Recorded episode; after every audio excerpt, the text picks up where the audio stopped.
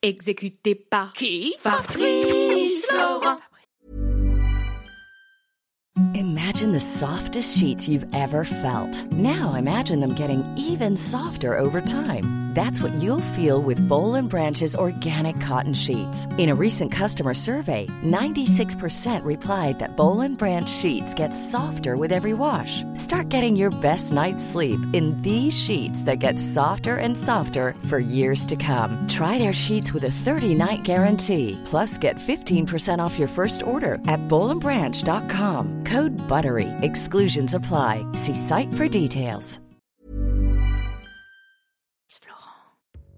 Bonjour, bonsoir, bon après-midi à tous et bienvenue dans ce nouvel épisode d'Histoire de mec, le podcast où je donne chaque premier et 15 de chaque mois la parole à un mec pour répondre à une question essentielle mais que pourtant trop peu de gars se posent. C'est quoi pour toi être un mec? Je suis Fabrice Florent. Dans la vie, j'aime ouvrir des voies voix VOIES, et grâce à mes interviews et à mes contenus, vous ouvrir des chemins sur l'univers de personnes que vous ne connaissez peut-être pas ou pas sous cet angle. J'aime aussi vous apporter des idées ou des concepts que vous n'aviez éventuellement pas encore imaginés. J'aime ouvrir le champ des possibles aux gens qui me suivent. Je fais donc des podcasts d'interview, mais je suis aussi en direct sur Twitch tous les lundis, les mercredis et les vendredis, et je vous propose également une newsletter hebdomadaire. Vous pouvez aussi me retrouver sur Insta, sur @fabflorent. Vous retrouverez tous les liens et toutes les infos dans les notes de cet épisode. Allez cliquer pour découvrir l'intégralité de mon univers et surtout, abonnez-vous.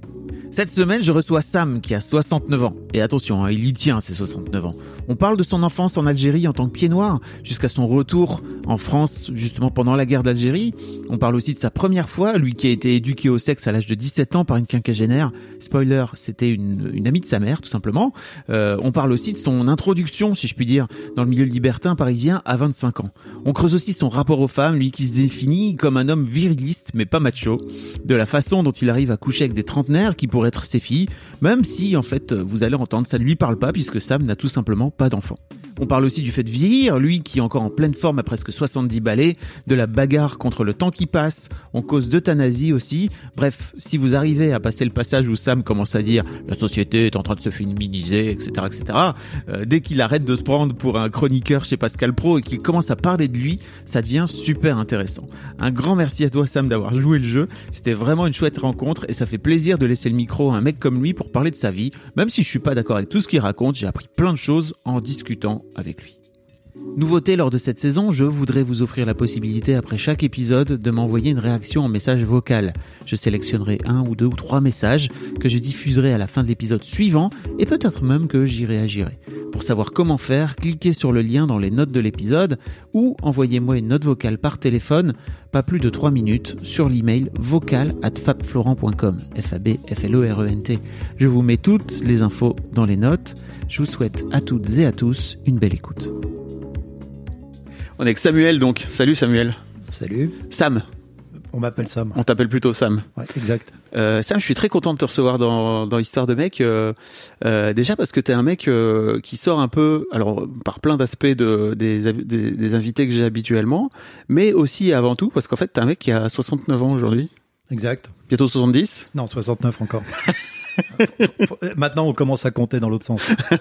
tu fais gaffe. Ah, je fais gaffe. Ça va être dur de passer 70, tu penses? Ça va te mettre un coup sur le ah, casque? Je pense, je pense. Ouais. Bon, cette année, c'est encore l'année érotique, donc faut en profiter. Ah. on va en parler justement. Euh, T'as as un, as un parcours de vie aussi dont on va parler. Euh, t'as as été, euh, tu t'es présenté comme t'as été mercenaire. Alors, moi, j'étais à la gestion d'une société de mercenaires. Ok. J'ai pas acheté de grenades, euh, voilà, mais je gérais les gars. Ok. Sur le terrain. T'as jamais tué personne, quoi. Non, voilà. Ok. je me posais la question. Non, c'est bien aussi, c'est bien aussi. non, non, c'était l'administratif d'une société, mais bon, euh, qui gérait des, des bonhommes qui, qui étaient loués à des pays. Enfin bon.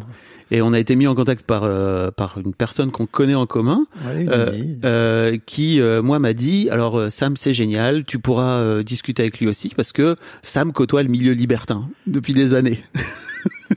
Elle n'a pas tort. Et donc on va parler de tout ça aussi parce que je crois que ça a aussi un ça a aussi un impact et un rapport à ta propre masculinité aujourd'hui. La première question que je pose à tous mes mecs c'est en fait c'est quoi pour toi être un mec? Eh bien, écoute, euh, faut être très modeste pour répondre à cette question, parce que c'est la question métaphysique par excellence. Qu'est-ce qu'un homme? Aujourd'hui, euh, Qu'est-ce qu'un homme avec un grand H ou avec un petit H? Alors, on va répondre avec un grand H. Qu'est-ce qu'on peut dire? On peut prendre des définitions. Il y en a qui ont fait des définitions avant nous et euh, autant se cacher derrière les définitions. On peut prendre par exemple Blaise Pascal. L'homme, c'est quoi? C'est un roseau. Bon, alors après, je sais pas comment il dit. euh, C'est un roseau, c'est l'être le plus faible de la nature, mais c'est un, ros- un roseau qui pense. Voilà, ça c'est la définition de l'homme. Et après, on vient d'une histoire. Moi, je suis avec mon âge d'une génération où on a eu l'image de l'homme, bon, qui était traditionnelle. L'homme, c'était celui qui travaillait, qui ramenait l'argent, qui faisait de la politique. La femme, c'était celle qui était à la maison, qui élevait les enfants, qui était la bonne ménagère. Voilà, ça, c'était les traditions. Et puis aujourd'hui, ben, il y a une cassure. Donc aujourd'hui, on va dire qu'il y a plusieurs types d'hommes. Mais pour toi, Alors pour moi, moi, toi, je, ta définition à toi. moi, je suis très simple. hein. Moi, je suis resté dans la catégorie des virilistes. euh, voilà, Bon. sans être macho, macho. Euh, moi, je pars du principe que on fait partie d'une histoire. Il faut continuer à, faut pas avoir peur de son histoire. Il y a des choses bien, des choses pas bien de ce qui a été fait par l'homme. Il faut prendre exemple aussi sur ce qui a été fait, les grands hommes. Voilà. Alors, c'est sûr que la féminisation aujourd'hui de la société a changé les règles. Moi, je le vois aujourd'hui. Euh, il y a des hommes beaucoup plus, enfin, on va appeler ça plutôt l'homo domestique aujourd'hui, euh, qui s'est féminisé. Alors, est-ce que dans notre société, euh, euh, l'homme se démasculine, enfin, je sais même pas comment. Démasculinise. démasculinise ou se féminise Mm. C'est ça la, la vraie question aujourd'hui. Est-ce que tu, parce que pour toi, il y a une féminisation de la société. Il y a pas une, une c'est pas une société qui va vers plus d'égalité entre les hommes et les femmes. Ah non, pas du tout. Je pense qu'on est devant une, euh, une maladie contagieuse.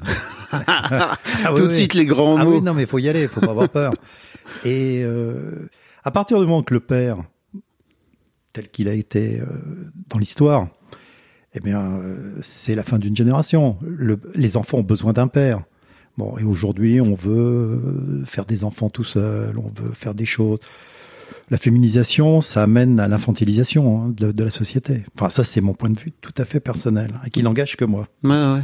T'as une situation aussi personnelle particulière parce que, enfin, qui est assez euh, peu, peu classique parce que t'as pas d'enfant et Exact. et- t'as jamais été marié. Exact. Et tu me disais d'ailleurs, euh, euh, c'est fou à quel point, euh, enfin, tu me disais, j'ai une forme d'admiration pour toi qui a été en couple pendant toutes ces années. Ah mais j'admire les, les, les hommes en couple.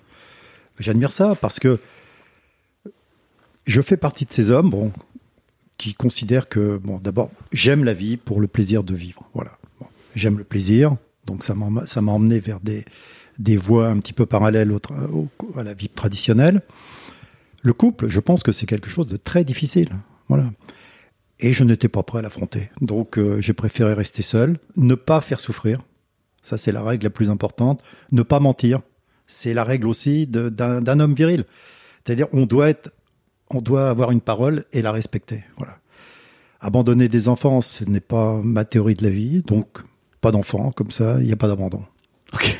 On va en reparler aussi. Il y a, il y a un autre truc aussi qui est, qui est important dans ton cheminement, c'est que tu me disais que le, l'un des trucs intéressants de pas avoir d'enfant, c'est que tu vas pas vieillir, que jamais personne t'appellera grand-père.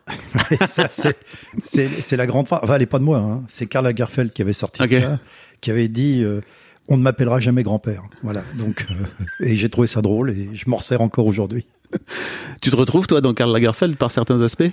Euh, non, pas, pas, par le, pas par le personnage quand même. Ouais, ouais. Non, mais cette phrase était. Mm. Enfin, je, je trouvais qu'elle était intéressante. Comme il a dit aujourd'hui, euh, les, les grands groupes de luxe, ce seront les fossoyeurs de, de la mode. Enfin voilà. Mm. Il, il a dit des belles choses, ce, ce type-là. Ok. Euh, J'aimerais bien comprendre un petit peu d'où tu d'où vient ton ton cheminement en tant que déjà pour commencer petit garçon quoi. À quoi tu ressemblais quand tu étais un petit mec? Alors, une véritable éducation traditionnelle française. Bon, j'étais Alors attends, en t'es né en 1952 Alors, 52. 52. hein. 52, euh, en Algérie française, fils de pied noir, euh, fils de bonne famille, euh, entre guillemets, le grand-père euh, professeur à l'Institut Pasteur, un père violoniste. Donc, on était dans une famille traditionnelle. Ta maman elle faisait quoi? Mère au foyer, Hmm. la tradition. Donc euh, on était dans le bon chemin des bons petits Français. Éducation stricte, euh, parce qu'on avait, on était à l'étranger, Et on avait un respect de la France, de la grande France, le drapeau, toutes ces choses-là, les vraies valeurs. Bon. Et puis il y a eu la guerre, so- 62, euh, le départ, le retour en France. Ben là, on a découvert aussi qu'on n'était pas du tout. euh, on pensait qu'on était français, et en réalité, quand on arrivé, on a découvert qu'on n'était pas des Français. Pour beaucoup de Français, on était des colonisateurs, des, des on nous appelait les colons à l'époque. On disait les colons. Bon. Mais nous, on, on savait même pas ce que c'était qu'un colon. On n'en avait jamais vu. Donc, on était soit l'Algérie, c'était beaucoup de fonctionnaires, et puis des, des, des petits Français, enfin, ce qu'on appelait des petits Français. Bon. Alors, ça a fait une cassure quand même dans ta vie. Euh, tu rentres dans un pays où tu l'as admiré, puis tu rentres. euh, bon. Ça a été, ça a été difficile, une période difficile pour euh, rentrer dans le moule. Quoi. T'avais quel âge à l'époque? T'avais 10 ans alors J'avais c'est ça? 10 ans. Ok. Donc les écoles, on avait un accent. Alors tout ce que j'entends aujourd'hui, ben, on l'a connu ça. À cette époque-là, on nous tapait dessus parce que euh, on avait un accent. Mm. Euh, bon, puis bon, euh, je suis d'origine israélite, donc euh, en plus à l'époque on était encore des youpins. Bon, depuis, bon, les mots ont changé. Ben, Il y a des modes dans les noms. Ouais. Et toi de ton côté, euh, donc tu, tu, tu te fais taper dessus quand t'es au. Quand... Ah bah petit, on se, enfin à l'école française, on se faisait taper quand on est rentré en France, on se faisait taper dessus parce qu'on avait un accent.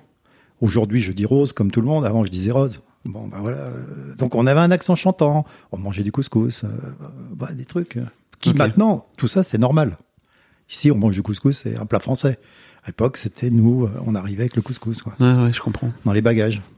Comment tu, comment en partant de là, euh, donc avec, comme tu dis, cette cassure, euh, tu rentres justement dans, dans ton adolescence à l'époque?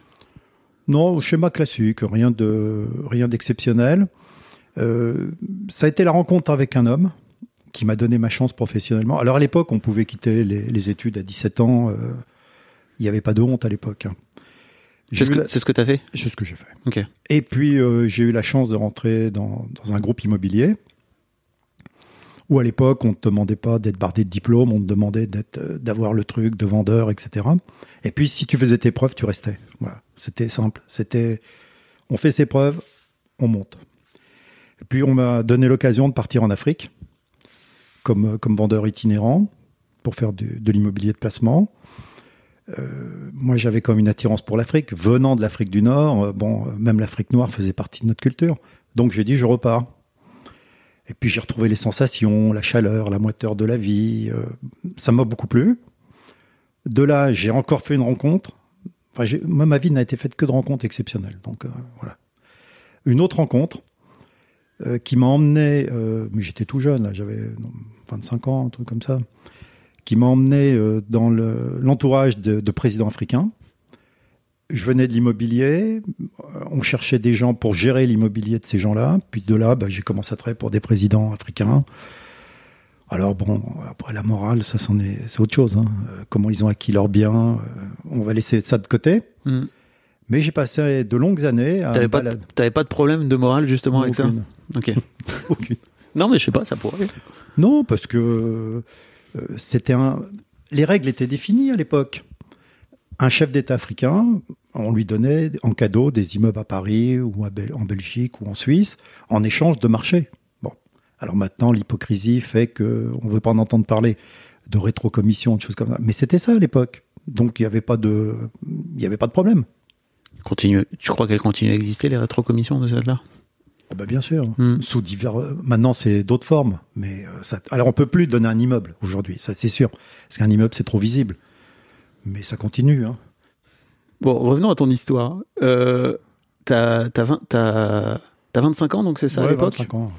Euh, en fait, moi, je me demandais un petit peu euh, comment, en venant de, de ton histoire, euh, t'étais arrivé à ce, à cette idée de, pour moi, la vie, c'est le plaisir. Parce qu'en fait, j'ai l'impression que c'est pas un truc dans lequel on, on, on, on- on- enfin, en tout cas, mon, t'as presque l'âge de mon père. hein, désolé, mon père a 75 Ah, bah, balais. dire. Mon père n'a pas été élevé du tout là-dedans, il a été élevé dans le travail, c'est la besogne, il faut y aller. Enfin, tu vois. Alors après, il vient du, il vient du nord, donc c'est un peu différent. Euh, les mines et tout le bordel, euh, le, le textile. Euh, mais toi, de ton côté, est-ce que c'est, ça vient déjà de ton éducation, ce, cette, cette idée du la vie, la vie, faut, Il faut que ce soit une forme de plaisir. Ah non, pas du tout. Euh, donc je suis élevé dans la tradition juive, euh, bon, tout, avec tout ce que ça comportait, les, les Shabbats, euh, toutes ces choses-là. Bon. Et puis euh, j'ai rencontré, ben, j'ai eu l'occasion d'avoir d'avoir été initié par une femme beaucoup plus âgée que moi. C'était une femme qui devait avoir une cinquantaine d'années. Bon alors à l'époque, c'est hyper choquant. Quoi. Aujourd'hui, tout le monde comprend les différences d'âge entre les couples et tout, mais à l'époque, T'avais quel âge? J'avais 17 ans. Donc c'était l'âge normal à peu près pour les garçons à cette époque-là. Simplement, elle n'avait pas le bon âge, elle avait 50 ans. Bon. Comment tu l'as rencontrée? C'était une amie de ma mère. Comment ta mère elle vivait ce truc? Ma mère le sait toujours pas. Oh. Sauf si elle écoute ça aujourd'hui, elle va le savoir. Donc elle savait pas que c'était c'était une de ses amies qui m'a initié. Bon. Et puis euh, j'ai découvert bon que c'était plaisant. Alors après j'ai eu des petites copines de mon âge et je m'en- je m'ennuyais. Je trouvais ça tristounet quoi parce qu'à l'époque on avait des sexualités plus réservées, plus il n'y avait pas encore la pilule, tout ça c'était très très compliqué quoi. Alors qu'avec cette femme, bon, j'avais découvert euh, bah, tous les plaisirs qu'une femme pouvait m'offrir. Donc je m'ennuyais avec ces, ces, jeunes femmes. Bon. Donc j'étais plutôt attiré par les femmes de 40 ans, euh, enfin 38, car c'était entre guillemets des vieilles. Bon aujourd'hui, euh, Bah, le, de- le mot veut plus, veut plus dire ça. non, quoi. mais c'est ça, mais de 17 à, de 17 à 40 ans, euh, ça, Voilà. pour- ça pourrait être. euh, Mais ça pouvait être ta enfin, la être ta mère. ta mère. Ouais. Donc c'était, c'était entre guillemets des vieilles, quoi. Mais elle t'apportait des choses. Et devant tes copains, t'étais plus mûr que les autres, t'avais découvert des choses, tu racontais à tes copains. Les types, ils étaient en, en- alors que l'époque. Et pour le coup, tu baratinais pas parce qu'il y a souvent ce truc de baratin Ouais. entre mecs, tu vois. De... Ah oui, non, là, c'était pas du baratin, c'était des, des, des vraies choses que je vivais. Alors qu'on était encore à l'époque du magazine euh, Lui, Hmm. qui était euh, quand même le summum de l'érotisme, euh, voire de la pornographie en France. Quoi. Ouais. Et t'étais, euh, comment tu vivais toi le fait de coucher avec une femme euh, au- aussi vieille euh, par rapport à, à l'image que t'avais de toi-même? Bon, Ça- s'est fait Ah, naturellement mais Ça s'est fait très naturellement, ça ne m'a posé aucun problème. Par contre, ça m'a permis de découvrir mon corps, ma sexualité. J'ai j'ai vu qu'il y avait enfin, beaucoup de choses qui me plaisaient, ça me plaisait, donc euh, je me plaisais bien là. Tu l'as quand même pas dit à ta mère. Ah non, jamais. Tout à l'heure, tu disais euh, pas de mensonge. Oui. Ah ben j'ai. Attention, ce n'est pas mentir, ne pas dire, euh, ne pas tout raconter. Il y a une nuance, il y a une nuance. Le mensonge par omission, tu veux dire? Ce n'est pas un mensonge. Men- mentir pour moi, c'est tromper. Ouais. Ne pas dire, bon, c'est ta réserve personnelle. Ok. Donc, euh, tu, tu mets ça dans, au fond de toi. Bon là après, ça concernait quand même ta mère. C'était son amie, quoi. Oui, mais bon, est-ce que. euh, Puis d'abord, tu, tu peux pas casser l'image de ta mère. Ta mère, ça restera toujours ta mère, l'image. Donc, c'est, on n'y touche pas. Voilà. Bah, moi, je suis un garçon d'Afrique du Nord. hein. Donc, l'image de la mère, bon, voilà, c'est sacré, on touche pas. Euh, Notre mère n'a, jamais eu de relation sexuelle, c'est bien connu. Euh, enfin, bon, on connaît tout- toute cette histoire-là, quoi. Mais encore aujourd'hui, t'es là-dedans dans cette sacralisation de ta mère ou? Ma mère est toujours de ce monde. euh, Ouais. J'ai toujours un très grand respect pour elle. Euh, Ça me viendrait pas l'idée de lui raconter mes, mes turpitudes. Quoi. Bon, elle s'en est doutée un peu quand même, parce qu'elle a bien vu. euh, Je suis arrivé à un âge, pas de femme, pas d'enfant. Bon. sa, sa crainte, c'était quand j'ai eu 40 ans, c'est qu'elle m'a quand même pris par le bras un jour en me disant il faut qu'on discute. T'es sûr que t'es pas homosexuel? Hmm. Bah, je lui dis non, ça va. Euh, non, parce que t'as pas d'enfant, t'as pas de femme. euh, je m'inquiète. Ah, elle s'inquiétait. Alors je lui ai dit non, bah, écoute, c'est un choix de vie que j'ai fait, euh, voilà, de, de vivre pour moi, euh, voilà, tout simplement. Elle avait du mal à le comprendre, ce choix de vie? Bon, la tradition, toujours, bah, de toute façon, on est fait pour se reproduire normalement, on est fait Mm. pour continuer une histoire, enfin bon, c'est- l'histoire de la vie, quoi. Ok. Euh, donc ouais, tu, tu me disais que en fait c'est cette euh, cette femme là de 50 ans qui t'a éduqué à une forme de ok la, la vie peut être un plaisir, c'est ça? voilà. Alors elle m'a, elle m'a montré, elle m'a montré plein de choses. C'était pas qu'une re- c'était pas que non, qu'une découverte sexuelle, en fait. de- par exemple, euh, j'ai toujours un souvenir très précis. Elle m'avait emmené déjeuner au Georges V. Bon. Alors à cet âge-là, ce grand restaurant euh, sur hôtel, les champs. euh, euh, ouais, sur euh, l'avenue Georges V, un ce qu'on appelle un palace. Mais on on n'osait pas. Tu peux pas rentrer quand tu as 17 ans dans ce genre d'endroit. Tu passes devant, tu vois cette grande façade, tu vois le voiturier, le portier, tu vois toutes ces choses-là. Donc c'est un monde. Et j'étais rentré dans ce monde. Donc ça faisait aussi partie des plaisirs euh, culinaires. Euh, à l'époque, euh, bon, bah, elle m'avait offert des, des, des, des chaussures de luxe, bon, dites de luxe à l'époque, dans une boutique sur les Champs-Élysées. Mais tout ça, c'est une époque aussi. Il faut tout remettre dans le contexte. Bien sûr. Les Champs-Élysées, c'était un endroit I'm Sandra, and I'm just the professional your small business was looking for. But you didn't hire me because you didn't use LinkedIn jobs. LinkedIn has professionals you can't find anywhere else, including those who aren't actively looking for a new job but might be open to the perfect role, like me. In a given month, over 70% of LinkedIn users don't visit other leading job sites. So if you're not looking on LinkedIn, you'll miss out on great candidates like Sandra. Start hiring professionals like a professional. Post your free job on linkedin.com/achieve slash achieve today. Voilà. Aujourd'hui, bon, tout le monde y va. Il y a des baskets, il y a Nike, il y a n'importe quoi. Bon, c'est, ça peut rien avoir. Quoi. On n'est plus dans le même, euh, dans la même définition du luxe. Quoi. T'es un peu nostalgique de plein de choses, j'ai remarqué. Ah, mais c'était beau. C'était joli, c'est vrai. C'était, il y avait, il y avait des, des hiérarchies. Il y avait, enfin, tout, tout était bien dans sa case. Voilà. Aujourd'hui, bah, tout est mélangé, quoi. Ok. Oui, tu veux dire, euh, il y, a, y a du Nike sur les Champs-Élysées. Ouais, par exemple. Ok. Voilà. Et puis peut-être aujourd'hui porter des Nike, c'est un objet de luxe puisque on voit la valeur de, de ce genre de produit. Alors qu'on sait que c'est toujours fabriqué en Asie euh, à moins de 10 dollars. Bon, ça fait quand même sourire. quoi. Hmm. Ok. Donc tu, pour revenir à cette euh, à cette femme d'un coup d'un seul, pour... c'est c'est une cassure pour toi? Il y a un- il y a un vrai truc. euh, c'est un vrai changement de mentalité. Elle t'amène ailleurs, c'est ça? Alors, je, comprends qu'il y a quelque chose, que, le, plaisir est quelque chose d'important dans, le, corps. C'est là que je découvre que le plaisir est important. De fil en aiguille, j'ai rencontré une autre femme qui était un petit peu plus âgée que moi, mais mo- moins quand même, et qui, elle, m'a emmené, alors c'était, euh, elle m'avait emmené dans un club. Alors ça s'appelait, oui, on peut dire club. Euh, C'était un endroit qui est fermé aujourd'hui, donc je peux dire le nom qui n'existe plus. C'était la ferme d'eau. C'était à Outarville, c'était à côté de Chartres. C'était un corps de ferme qui était fermé. Voilà. Et c'était une adresse qui circulait dans des milieux extrêmement avertis. Mais personne, les petites gens, les gens non pas connus, pouvaient pas rentrer. Et elle, elle était adepte de ce genre d'endroit et elle m'a emmené, euh, elle m'a fait découvrir ce genre d'endroit. Alors bien sûr, la première fois, T'avais quel âge? Moi, c'est dans mes, c'est, c'est- c'est pour mes 25 ans. Euh, voilà. C'est à ce moment-là que j'ai découvert ce monde-là. D'abord, il y avait des visages de gens connus, des gens des médias. Alors déjà, tu, tu vois des gens des médias euh, tout nus, donc ça fait pas pareil que de les voir à la télé. En plus, cette télé, euh, bon, elle n'était pas trop en couleur encore à l'époque. Donc, tu rentres dans ce monde-là. Alors là, tu es rentré dans une autre dimension. Quoi. Euh, ça te revalorise. D'un autre côté, ça te rend tout petit parce que c'était euh, pas effrayant, mais euh, bon, t'es pas à l'aise. Enfin, t'étais pas- au début, t'es pas à l'aise. Euh, voilà, tu vois des gens euh, qui pratiquent devant toi, bon, euh, sans, sans aucun tabou. C'était- un, un grand, un grand moment, un grand moment. Je reconnais. ça te, ça, te, ça, te, ça te- ça te fait dire quoi Qu'est-ce que ça te Qu'est-ce que ça te fait vivre? Ah ben c'est perturbant. C'est perturbant.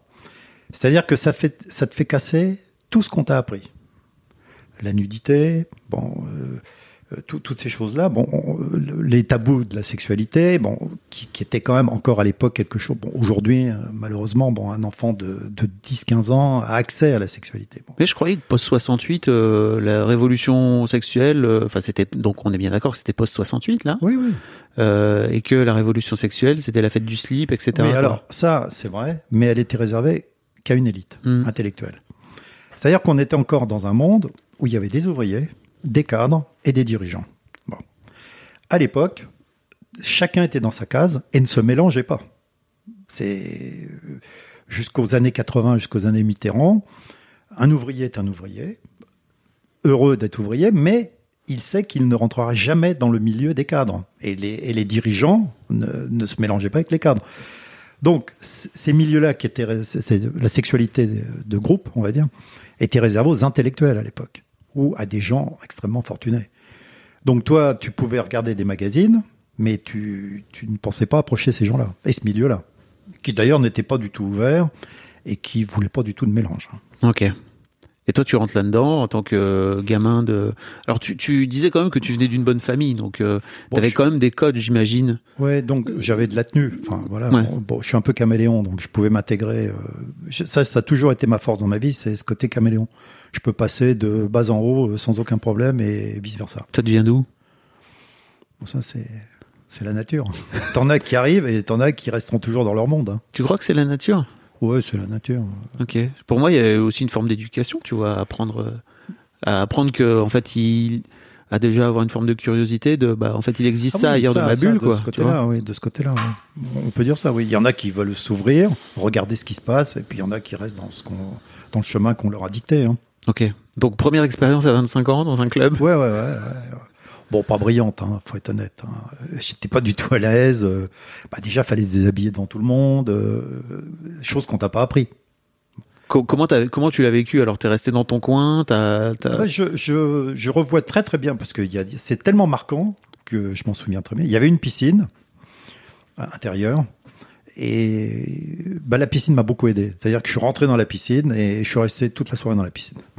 tu regardais quoi. Voilà, j'ai regardé. Ok. Et comme j'étais dans la piscine, j'étais tranquille. Et en fait, depuis ce jour-là, tu côtoies ce, ce- le, le milieu Alors, libertin, quoi. Alors cette jeune femme, euh, bon, qui était alors une femme très avancée pour son époque, célibataire, euh, fille d'un colonel, je me souviens, elle était fille d'un colonel, euh, catholique pratiquante. Eh ben. Fallait que le dimanche matin, elle se dépêche d'aller à la messe. Enfin bon, je, je me souviens de tous ces paramètres. Ah bon, on n'est pas à une contradiction près. Hein. Ah oui, oui, non, non, mais c'était, c'était extraordinaire. On, on rentrait à des 3-4 heures du matin et elle me disait, faut que je me dépêche parce que demain matin, je vais à la messe avec mes parents. Bon. C'est- Ce qui était, c'était fabuleux, quoi. C'était tous les interdits, on faisait tomber tous les interdits. On avait un petit côté, euh, enfin, on pensait faire la révolution, quoi. Hmm. Dans ta tête. Ah oui, dans ma tête, oui. C'était, c'était la contradiction totale. On était dans la débauche jusqu'à 4 heures du matin. Elle se rhabillait, elle se remettait dans une tenue des plus traditionnelles. Et à 9h ou 9h30, elle était à l'église avec euh, ses parents. Euh, bon, c'était les on faisait tomber les tabous. Et toi, par rapport à l'idée que tu as de toi-même euh, en tant que mec, euh, de voir d'autres mecs à poil, comment, comment tu vis ce truc-là aussi? Parce que c'est pas forcément un truc qu'on t'apprend à, à beaucoup faire. Si tu fais des sport co, tu vois des mecs à poil, mais Ouais. globalement, on voit pas trop de mecs à poil hein, dans la vie. Bon, alors, bon, il y a le syndrome du vestiaire qui est, Ouais. qui est connu. hein. Ça, c'est- chez les hommes, le syndrome du vestiaire, c'est quelque chose de terrible. Euh, C'est quoi ça Attends, qu'est-ce que t'appelles pour toi le syndrome Alors, du vestiaire? le, le Je- syndrome je- du je- vestiaire, Je back bon, deux secondes. euh, la première chose que les mecs, alors on peut parler crûment. Ah oui, vas-y. Bon, bon, pro- le syndrome du vestiaire, la première chose que les mecs regardent, c'est la top de- du mec d'en face. hein. C'est- Et celui qui aura la plus grosse, c'est lui le patron du vestiaire. hein. Mhm. Alors il peut être ouvrier, euh, chômeur, euh, c'est pas grave. Même le PDG, il, il regarde la top du mec, il dit ah ouais quand même. Donc le respect s'est établi par la, la longueur de la top. hein. C'est c'est- c'est le syndrome du vestiaire, ce qu'on appelle le syndrome du vestiaire chez les sportifs. Ok. Ouais, et toi, donc, de- de- Alors moi je l'ai très bien vécu. Donc euh, alors avec ça j'ai pas eu de problème. Euh, à ce niveau-là, c'est bien passé. Alors il est vrai qu'il faut être très clair dans sa tête euh, parce que effectivement tu es en contact, tu étais très proche d'autres hommes. Après il y a la comparaison bon, qui est là, a- mais bon faut- faut passer au-dessus de tout ça quoi. comment t'as fait? Bah, là encore, euh, j'ai pas de recette magique. euh, Non, mais pour toi. la- non, mais j'ai pas de recette magique. euh, Ok. Il y a- je me suis retrouvé à côté de Black, euh, des mecs en 30 cm, voilà, donc j'ai pas eu de complexe. Ça m'a, ça m'a jamais posé de problème, quoi. Ok. Non, je, je me suis jamais mis en, en compétition avec ces gars-là. Ça devient d'où? T'as une confiance en toi comme Ah, ça? complètement, complètement. Ouais, ouais, Ça non, se sent. Non, mais là, là, Elle te vient d'où cette confiance? Là encore, euh, c'est, la nature qui te la donne. hein, Ouais. Après, on peut la travailler aussi, ça se travaille. Ça vient de ton éducation? T'as as eu une éducation où t'as été plutôt mis en confiance par euh, tes parents euh, Ah oui, complètement, complètement. ouais, donc c'est pas la nature.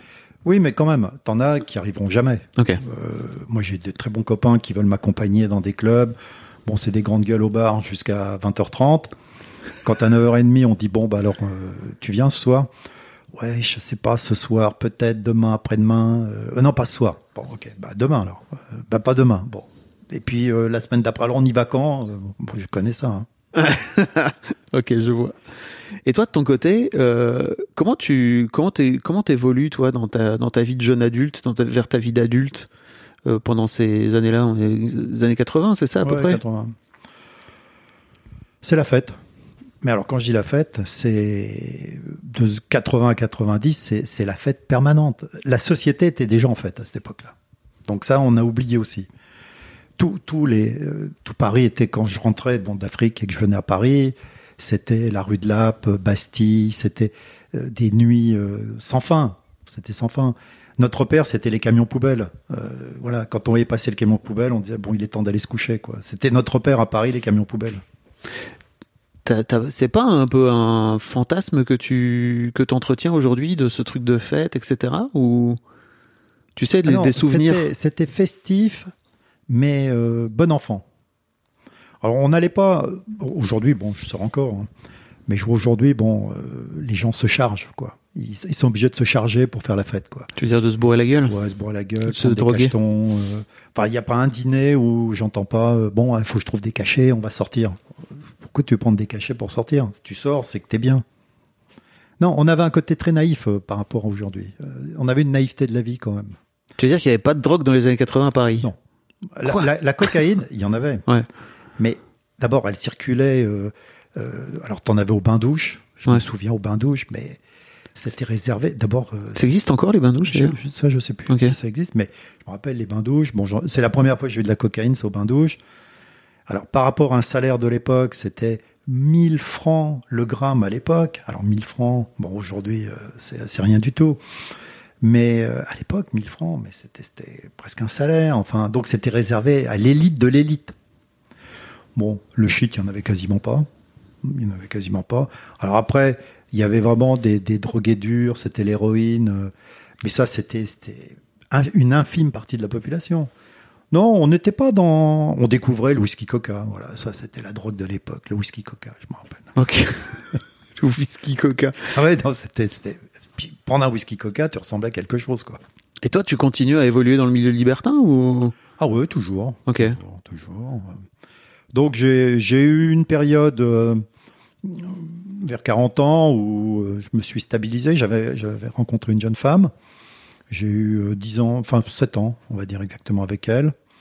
Ou t'étais Bon. en couple pour le Alors, coup on a été, mais en couple euh, extrêmement euh, tolérant, Ouvert. très ouvert.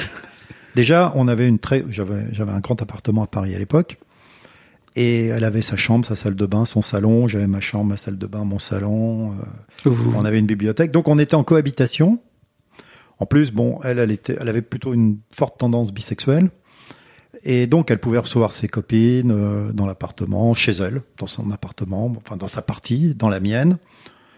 Par contre, intellectuellement une fille très intéressante, donc on a partagé beaucoup de choses.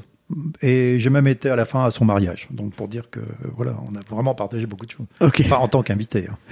Oui, j'ai compris. Jamais marié pour le coup. Non, non, non, non, Ah. non. On a partagé.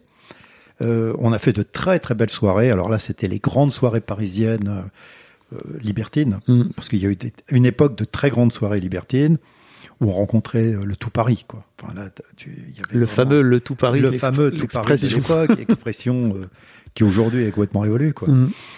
Euh, bon, qui, qui était euh, un entre-soi. Bon, on était là-dedans. Bon. Et puis un jour, ben, elle m'a, elle, est- elle m'a dit, bah oui, j'ai jamais pleuré, j'ai jamais peiné dans ma vie, j'ai toujours été heureuse ici avec toi, mais j'ai envie de, de devenir une vraie fille, j'ai envie de pleurer un jour, j'ai envie de, bah, je lui dis, écoute, voilà, tu t'envoles, et puis voilà.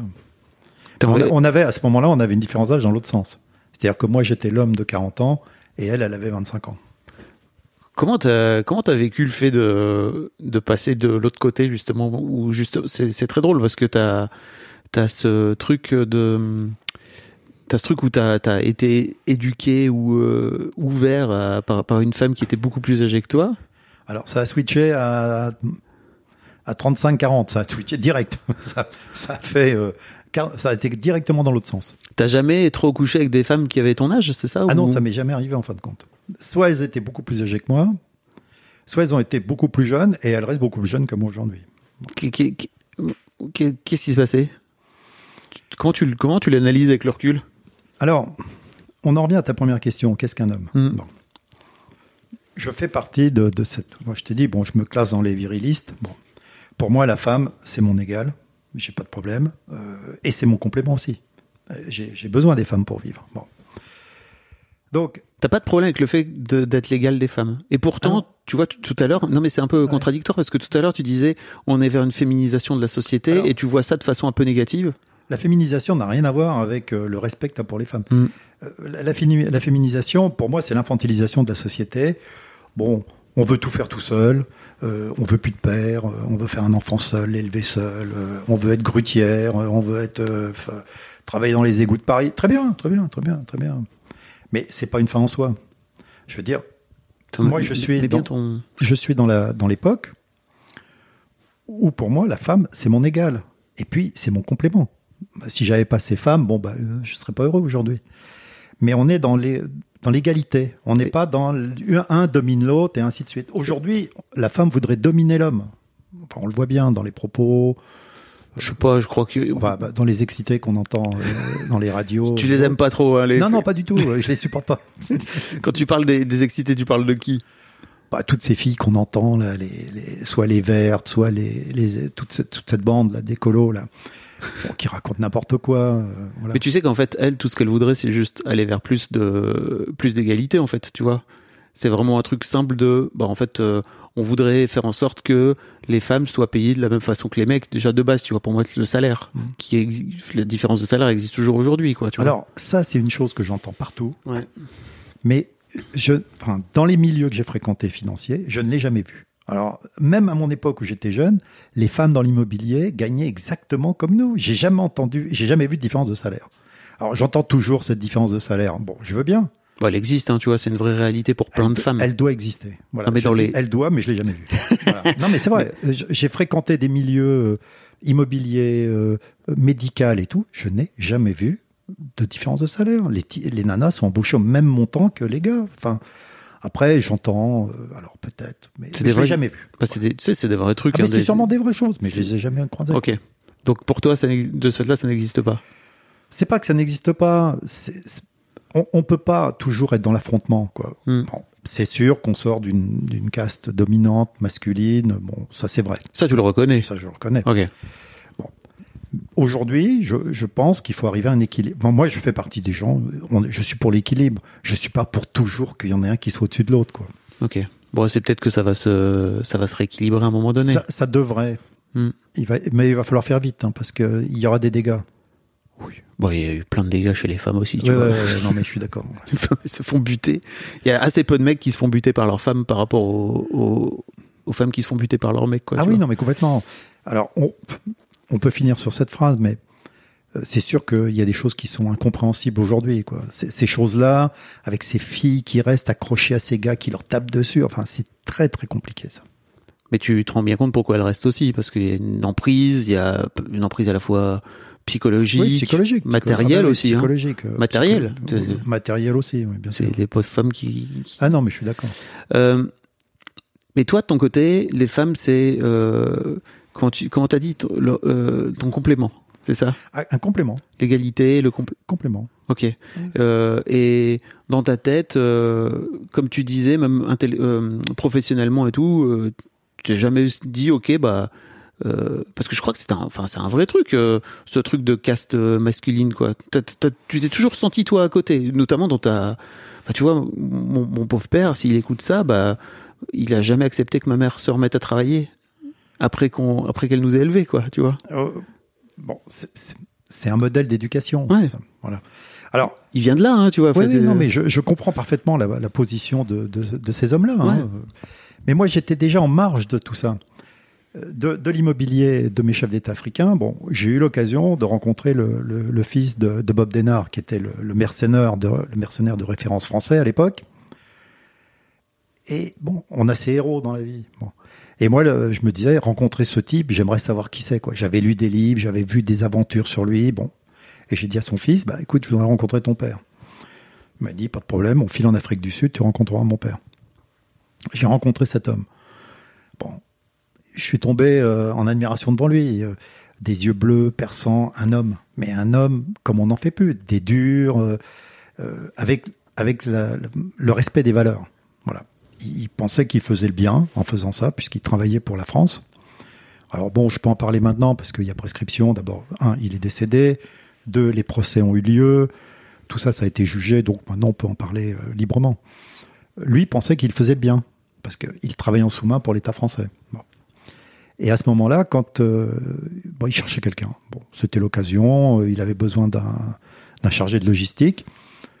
Et puis je me suis dit, bon, partir dans une aventure comme ça, c'est une aventure où en tant qu'homme, tu, tu te sens exister, quoi. Alors après, la féministe dira qu'est-ce que c'est que cet homme? Euh, C'est quoi euh, se faire peur euh, Bon, mais c'était mon choix. Voilà, je suis parti dans ce monde-là. Tu sais que c'est un vrai truc. Hein. Les mecs ont tendance à mourir aussi plus vite parce qu'ils prennent beaucoup plus de risques C'est au volant, au machin. Ah, tu vois. c'est certain, certain. Mais c'est un truc un peu fucked up, quoi. Enfin, c'est un peu toxique, quoi, tu vois, pour, pour les mecs de faire ça. Alors après, foutent en danger. Alors après, j'ai rencontré bon, des hommes qui étaient basés sur, d'ailleurs, le, la, la phrase de, de, de l'équipe de Dénard, c'était force, foi, fidélité. Bon, la force, la foi, c'est de croire en soi et de croire en son, en son camarade. C'est pas une foi, c'est pas une foi religieuse. Non, pas la foi religieuse, Hmm. la, la foi en l'autre. Et de croire, ben, et la fidélité, c'est-à-dire tu, tu ramasses un, un camarade, il tombe, tu le ramasses. Tu, tu le laisses pas au bord de la route, quoi. Bah, ça donne quand même des choses dans la tête, quoi. Ça t'équilibre bien, ça, t'es sûr de toi, tu, tu voilà, ça, ça renforce bien ce que tu pensais de toi, quoi. Ok. Et il n'y a pas des aspects plus négatifs justement à ce, à ce- bah, de, de toute façon de base euh, faire la guerre, buter, enfin tu vois ça, ça buter des gens. Euh, on, va, on va partir du principe, euh, la guerre c'est pas bien, euh, la pluie ça mouille. Enfin bon, on- non mais c'est vrai.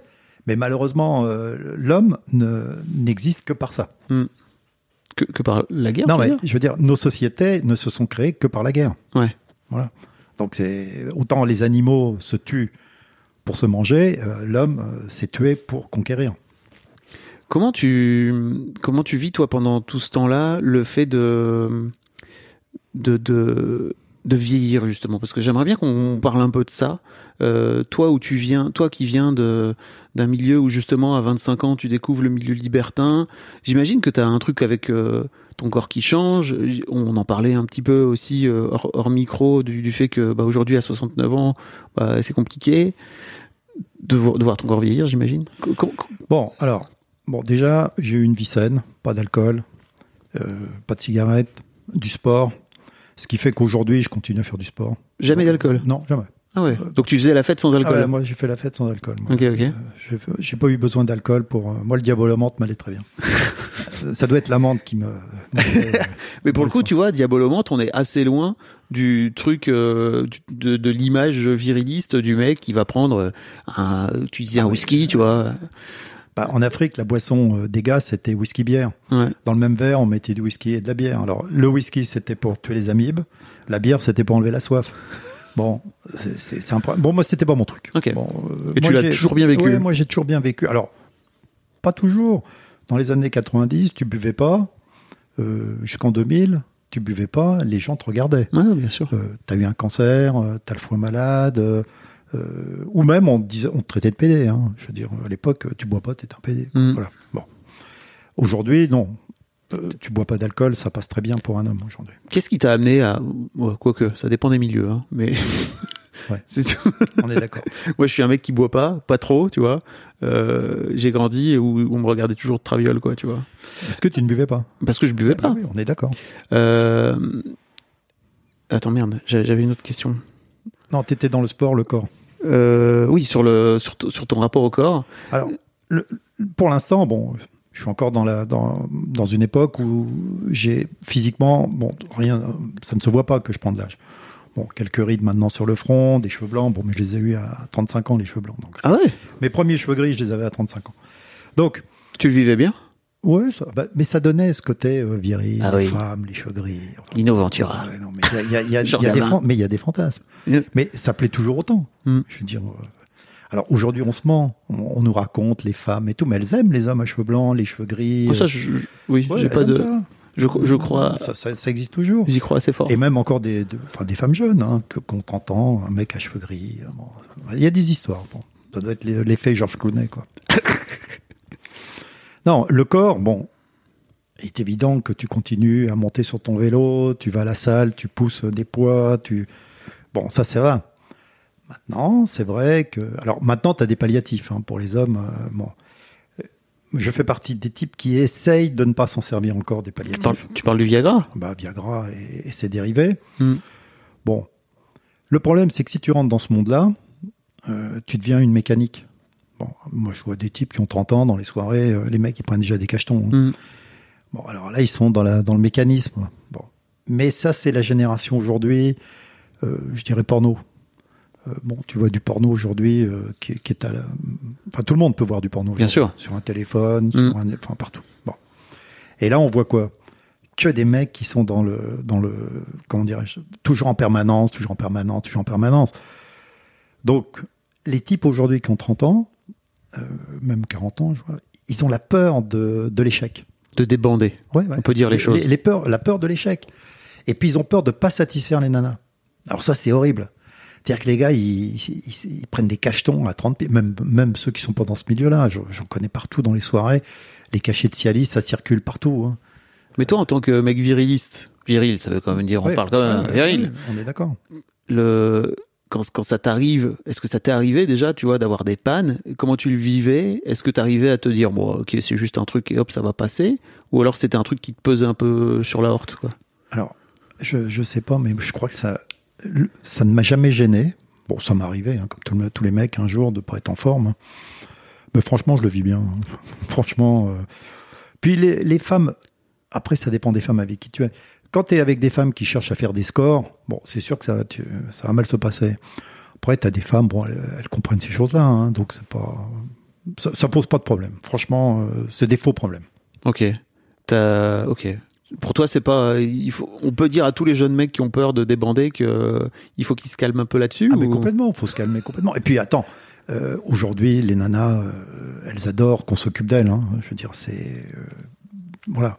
Ce que tu veux dire, c'est faiblesse, euh, voilà. qu'il y a possibilité de faire plaisir à des meufs autrement qu'avec sa bite. Ah bah, bah, oui. bah une nana, c'est pas non plus qu'un endroit où tu te masturbes hein, en elle. Hein, je veux dire, euh, parce que c'est encore, c'est avec cette fameuse amie que nous avons en commun, Mhm. euh, qui, est, qui, a, qui a de grandes idées sur la sexualité féminine. Elle, elle explique bien qu'il y a encore beaucoup de garçons aujourd'hui bon, qui se masturbent dans les nanas uniquement. Hein. Une nana, c'est pour le mec qui se masturbe en elle, hein, c'est tout. Hein. Non, non, il y a, on peut. Et puis aujourd'hui, les femmes ont des exigences. Elles, connaissent leur corps. Enfin, c'est plus. euh, on n'est plus dans le monde, enfin dans, dans le monde que j'ai connu euh, quand j'avais euh, 20 ans. hein. Dans, dans justement dans, dans le monde libertin, à quel point, euh, enfin, je, j'y suis pas, tu vois, mais en fait, je vois très bien l'idée de respect qu'il peut y avoir euh, de l'autre, euh, du consentement, etc. Euh, comment ça t'a fait grandir toi aussi en tant que en tant que mec, d'évoluer là-dedans Alors effectivement, on est vraiment dans le, dans le respect. C'est c'est la règle même, c'est le respect. Parce que de toute façon, quand tu vas dans ce genre d'endroit, bon, c'est pas comme quand tu vas dans un club normal. Un club normal, le mec, il veut attraper, euh, bon voilà, il est parti dans le principe qu'il va attraper. Bon. Là, tu, tu sais que tout le monde est là pour ça. Donc tu es obligé de plutôt d'être bon, quoi, intellectuellement.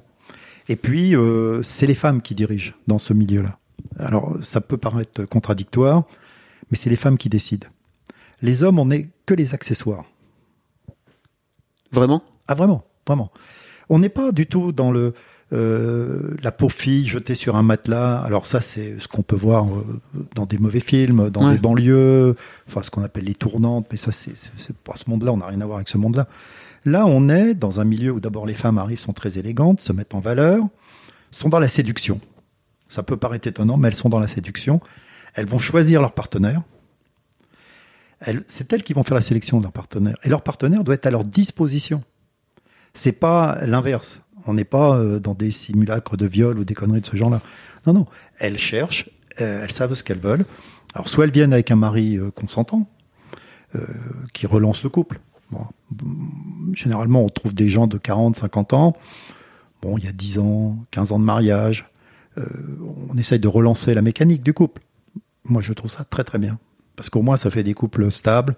Il n'y a pas de mensonge, il n'y a pas de tromperie. On n'est pas dans la tromperie, là. On est dans le partage du plaisir en commun.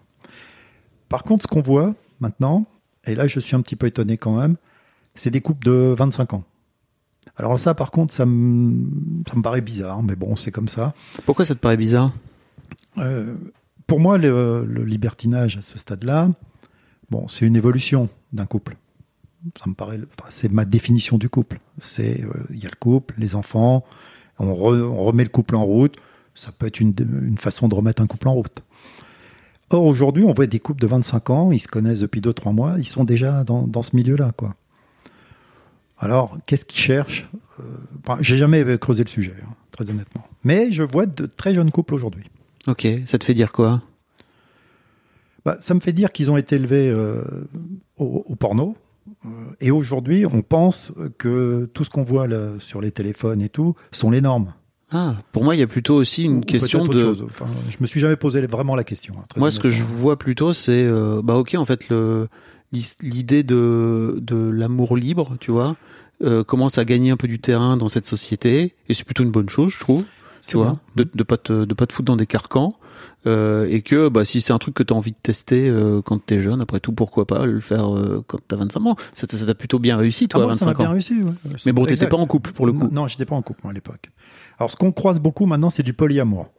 On voit beaucoup de couples qui, qui ont un ami, bon, qui est l'amant de madame.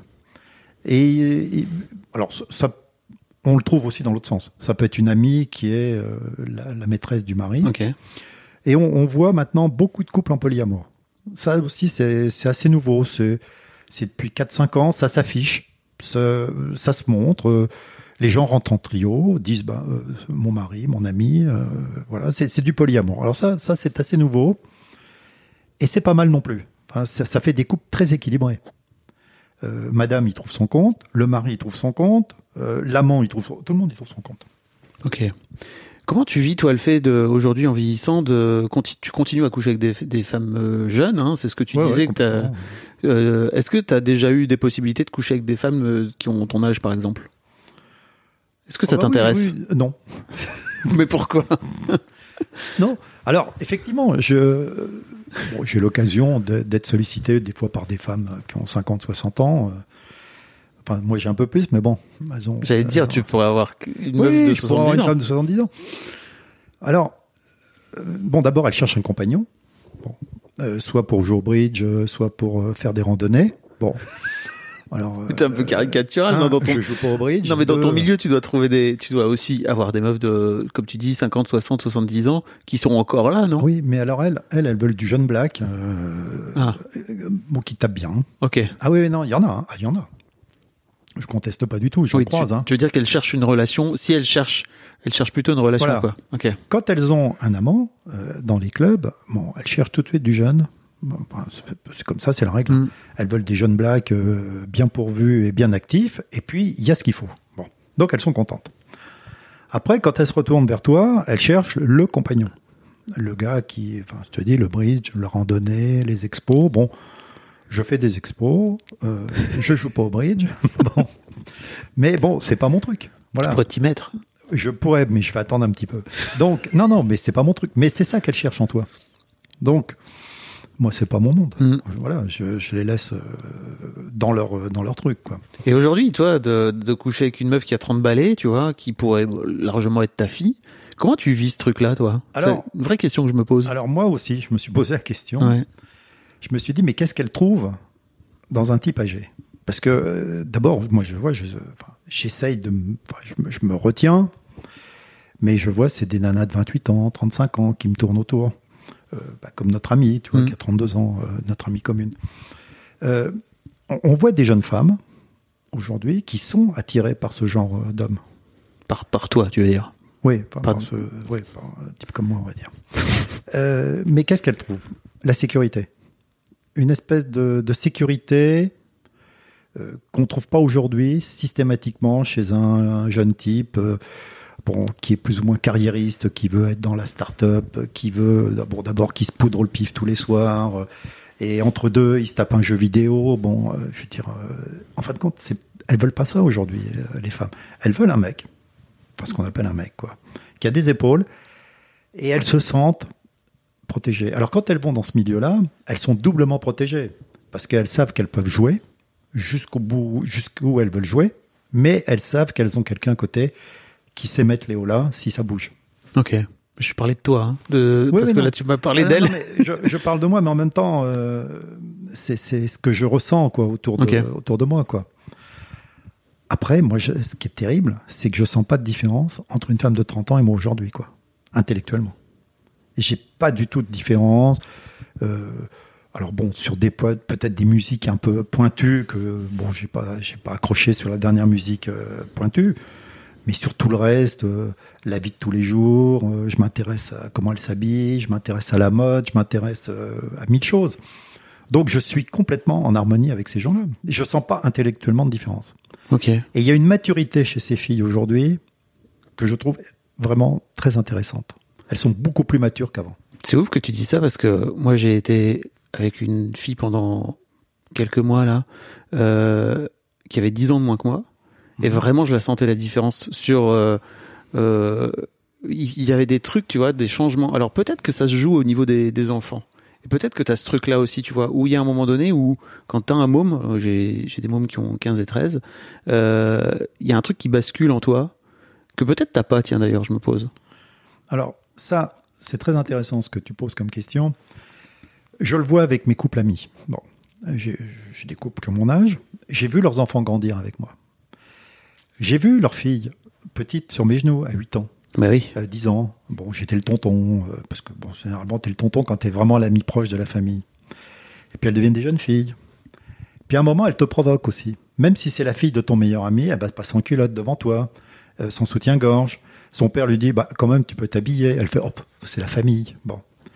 Puis quand elle sort de la pièce, elle regarde si tu l'as regardée. Mm. Bon, à ce moment-là, il faut être très, très sobre dans sa tête, baisser les yeux, tu fais comme si tu n'avais pas vu. Mais effectivement, comme tu dis, euh, t'as pas de- d'échelle temps. Moi, aujourd'hui, je peux pas me retourner sur mes 15 dernières années. Toi, tu peux te retourner. Tes 15 dernières années, c'est le visage de ta fille. Donc, tu dis, ah bah oui, il y a 15 ans, euh, tu vois. Et ça, c'est terrible. C'est que quand t'as pas d'enfant, tu n'as pas d'échelle temps. Tu n'as pas de repère. C'est-à-dire que moi, j'ai toujours euh, 20 ans, 30 ans dans ma tête parce que j'ai j'ai pas de paramètres. Ouais, je comprends. Le paramètre, c'est les enfants. Ça, je le vois chez tous mes couples amis. Un, un môme de 20 ans, 15 ans, ça te remet, ça te stabilise, tu vois ton enfant grandir, etc. Quand t'en as pas, tu vois rien. Donc, si t'es pas, bon, si tu t'intéresses à tout, bah, tu continues à être dans le mouvement. Voilà. Mais pourtant, ça t'empêche pas d'avoir un peu de nostalgie sur euh, quand t'avais 20 ans, quoi. Tu vois? Ouais, bah, j'y pense pas trop. Moi. Je, je suis pas un nostalgique, et puis je suis pas dans c'était mieux avant. Bon, il y a eu une très belle époque. Voilà, moi, je fais partie des gens qui disent Y a pas un côté c'était mieux avant chez toi? Moi, je. Enfin, si on veut continuer à évoluer, il faut il faut pas être dans le c'était mieux avant. On peut dire il y a eu de très belles choses. Voilà. Moi, je dis toujours j'ai connu de très belles choses. Mais je fais pas partie de ces gens. Je vais dans des dîners où on me dit ah, avant, avant c'était mieux, avant c'était. Mais qu'est-ce que tu veux Avant c'était avant. hein. Euh, Voilà. Maintenant c'est maintenant. Voilà. Euh, moi, j'habite dans un quartier qui était euh, charmant il y a, il y a, il y a 20 ans, euh, qui est beaucoup moins charmant aujourd'hui. Bon, bah, c'est comme ça. Euh, voilà, si je suis pas content, j'ai qu'à changer de quartier, et puis c'est tout. Ok. Tu vois? Non, mais c'est vrai. Euh, J'aimerais bien qu'on parle de, de la mort. Ah ben ça, c'est le, c'est le sujet qui commence à me titiller, Mm. parce que, ben, ma foi, c'est la finalité de notre vie. hein. Enfin, c'est la, la finalité. hein. Il y a deux dates, hein. celle où on arrive, celle où on repart. Entre les deux, il faut que ça se passe le mieux possible. hein. Mais effectivement, d'abord, je, je suis une personne seule, donc je, je suis obligé d'y penser. Alors que tu sois seul ou avec des enfants, c'est pareil, mais je suis obligé de penser à mon futur. Et t'as pas justement ce truc, excuse-moi je te coupe, mais ce truc de te dire, ok, bah il me reste peut-être 10-15 ans, peut-être que je vais trouver une meuf pour jouer au bridge avec, ou faire des randonnées, et ça sera cool, tu vois, sur ma fin de vie, entre guillemets. Alors, avec tout le respect que j'ai pour les Philippines, je pourrais trouver une petite Philippine pour pousser le fauteuil, tu vois. Putain. Non, mais c'est vrai. J'y Non, mais, non, mais- mais j'ai beaucoup de respect pour les Philippines. Mais, mais je veux dire, bon, je le vois dans. bah, J'habite dans le 16. Je vois dans le 16, bon, bah, plein de vieilles dames, plein de vieux monsieur. Ils ont une Philippine qui leur pousse le siège hein, aujourd'hui. Euh, C'est comme ça. Ok. Bon. Putain. Non, mais c'est vrai. Ouais. faut être lucide. Mm. Bon. Moi, je vais vivre le maximum, au maximum de mes possibilités. Tant que je pourrais monter sur mon vélo et que je pourrais pousser de la fonte, je pousserai. Ouais, Parce que tu fais du sport encore. Ouais. hein. Ah bah ouais, Mm. tous les jours. hein. Cinq jours par semaine, je suis au sport. Je fais même du sport de combat, hein, deux fois par semaine. Il y a un peu un truc de te battre contre le temps qui passe euh, derrière tout Euh, ça? Bien sûr, il y a, il y a, euh, enfin, a pas de secret. Quand, quand tu fais des efforts comme ça aujourd'hui, tu te bats contre le temps. Bon, bon par contre, tu as des résultats. Ton corps, il fonctionne pareil, euh, tu, tu peux, tu peux continuer. Enfin, j'ai la chance de pas avoir de problème de santé, donc c'est c'est bien aussi. Hein. Ton corps, il fonctionne quand même moins bien qu'à 30 balais. On peut, on, on en parlait là, mais. Ah bah c'est plus comme avant. Oui. Euh, quand t'as, enfin quand t'as mis un, un bon coup, euh, tu remets pas un bon coup euh, tout de suite comme avant. ouais, bah, ouais, bah tu, voilà, il y, a, y a- y a du repos. Hein. Tu Petite pause. Une petite pause. Le fusil, il faut mettre un certain temps pour le recharger, quoi. C'est plus comme avant. Après, bon, euh, dans peu de temps, je le sais que dans peu de temps, je prendrai des cachetons comme tous les mecs. hein, voilà. Bon, peut-être je le couperai en deux Ouais. pour me donner l'illusion de pas prendre un cachet en entier. Mais bon, ça aide, hein. Ça aide, ça aide. Alors, Ouais. le but, c'est quoi? C'est de se dire, bon, moi, je me suis fixé un objectif à 10 ans. C'est que de maintenant, là, 70 ans l'année prochaine, s'il n'y a pas un pépin euh, quelque part dans, la- dans le corps, c'est d'aller jusqu'à 80 piges bien, faire son sport, euh, voilà, euh, toujours fréquenter les petites nanas et tout. Bon, après, il est possible que le corps, ça va marquer. Bon. Aujourd'hui, je peux me mettre à poil devant toi, j'ai pas de problème, quoi. J'ai rien qui tombe, hein. j'ai pas les bras qui sont flétris, j'ai pas de, voilà, j'ai pas de bide, rien. Mais dans dix ans, euh, ben, on le sait pas, on le sait pas. Alors moi, j'ai prévu, voilà. Moi, je, je sais ma fin, comment elle se finira. Alors j'aimerais que tu me racontes ça. Alors, bah, c'est une démarche que j'ai fait avec un ami médecin. euh, on est amis depuis 30 ans. Euh, on, a, on a réfléchi à ça. Bon, lui, est pareil que, enfin, lui, il est marié, mais sans enfant. Et sa compagne n'a pas d'enfant. Donc, euh, la réussite d'un médecin, la résidence principale, la résidence secondaire, euh, la boule, enfin, bon, on est dans le schéma tradit. Mais il, il- il sait que ça va finir. Alors, ça peut finir mal. Lui, il a eu un exemple de ses parents qui ont mal fini, Alzheimer et compagnie. Moi, j'ai toujours ma mère, 91 ans, qui a sa tête. Bon, mais je vois la pauvre avec son déambulateur et tout. Et moi, il est même pas question que j'envisage d'avoir une béquille, quoi, déjà. Donc, euh, Ouais. c'est pas d'aller au déambulateur, c'est déjà la béquille. Donc, on a fait, on a fait une démarche intellectuelle. On en a parlé ensemble longuement. On a été en Suisse. On a été euh, visiter une clinique. Bon, ça coûte un petit peu d'argent, mais euh, Ça coûte combien de sous? Une quinzaine de mille si tu veux quelque chose de bien. Mais bon, après, de toute façon, euh, tu- si tu les as, autant les donner à ce moment-là. Oui, c'est sûr. Parce qu'après, euh, c'est l'État ou peut-être des frères et sœurs, des neveux, des nièces qui vont en profiter. Donc euh, voilà. Mais au moins, tu finis ta vie propre. Voilà. Enfin, tu fais, c'est un choix. Alors bon, il- c'est pas non plus un suicide assisté, hein, qu'on soit bien clair. Tu vois un psychologue, ils discutent, euh, puis ils, ils prennent en compte tes désirata, quoi. Mais on n'est pas dans le suicide assisté, quoi. C'est, il y a quand même une différence. hein. Comment ça se passe alors? Bah, nous, ce qu'on a vu, c'est un établissement très agréable, euh, avec une très belle vue sur les montagnes. Tu, tu pars pour trois jours, quatre jours, suivant comment tu te sens euh, dans ta tête. Et euh, on t'organise tout dîner, euh, musique, film de ton choix, euh, très belle chambre, balade. Tous les soirs, on te colle un sédatif pour t'endormir. Et puis, ben, sur les quatre jours, il y aura un soir euh, qui sera peut-être le troisième ou le deuxième, où ben, la dose sera plus forte. Voilà. Et il s'occupe de tout après. Pour- après, euh, euh, poussière, et tu redeviens poussière et l'affaire est réglée. ok. Parce que, bah, voilà, parce que c'est ça, en fait, compte. Euh, 90% des naissances, c'est un coup de bite malheureux. Euh, faut être honnête. Ah, tu penses à ce point-là? Ah bah, je pense quand même. Euh, 90%, moi, je pense, c'est des coups de bite malheureux. Ah ouais, non, j'ai pas l'impression. Bon, je allez, crois pas autant. 70%, 70%. allez, on va baisser. 60. Ouais, j'aurais dit moins encore. Mais, Encore moins? Mais en fait, euh, sans doute à, à ton époque, tu vois, où la Ah, moi- contraception, moi, elle était moins. Nous, nous- nous, on est de la génération des coups de bite malheureux. Oui, voilà. Aujourd'hui, euh, Aujourd'hui, c'est mieux géré. Allez. franchement, Ouais, euh, ouais, c'est mieux géré. les coups de bille malheureux, ça existe. Mais. Alors, je suis quand même très très étonné aujourd'hui de voir le nombre de femmes jeunes seules avec un enfant. On est dans une société, comme tu dis, où on a tout pour que ça n'arrive pas. Bon. Et tu vois le nombre de femmes, tu te retournes des ga- de, enfin, je dis des gamines qui ont 25 ans, 27 ans, qui ont déjà un gosse et qui sont seules. Hmm. Le type a même pas pu supporter la grossesse, il s'est barré. Euh, c'est pour à mes yeux, c'est quelque chose que je ne comprends pas. aujourd'hui. Mm. Voilà, ça c'est c'est une des questions de la société d'aujourd'hui. Ok. Oui, pourtant, il y y a toutes les questions d'avortement qui sont aujourd'hui encore présentes. En tout cas, on a cette possibilité-là et tout. Mais, Mais comment se fait-il avec les campagnes qu'on a fait de prévention euh, alors que nous, on a fait partie. Alors, dans le milieu libertin, justement, on peut Ouais. aborder ce sujet-là. Euh, Il y, a, y a- y a des règles très strictes en termes de, de préservatifs. de Il n'y a pas de. euh, Il n'y aura jamais de pénétration sans, sans préservatif. Voilà, c'est comme ça. C'est- des règles établies que tu peux même pas envisager. Quoi. Si un mec euh, avait la mauvaise idée de ne pas en mettre, mais le mec, il est viré. Quoi. Donc, t'as jamais eu de problème euh, Non, jamais. avec la bite qui tombe en morceaux, non, quoi. Non, non. Bon.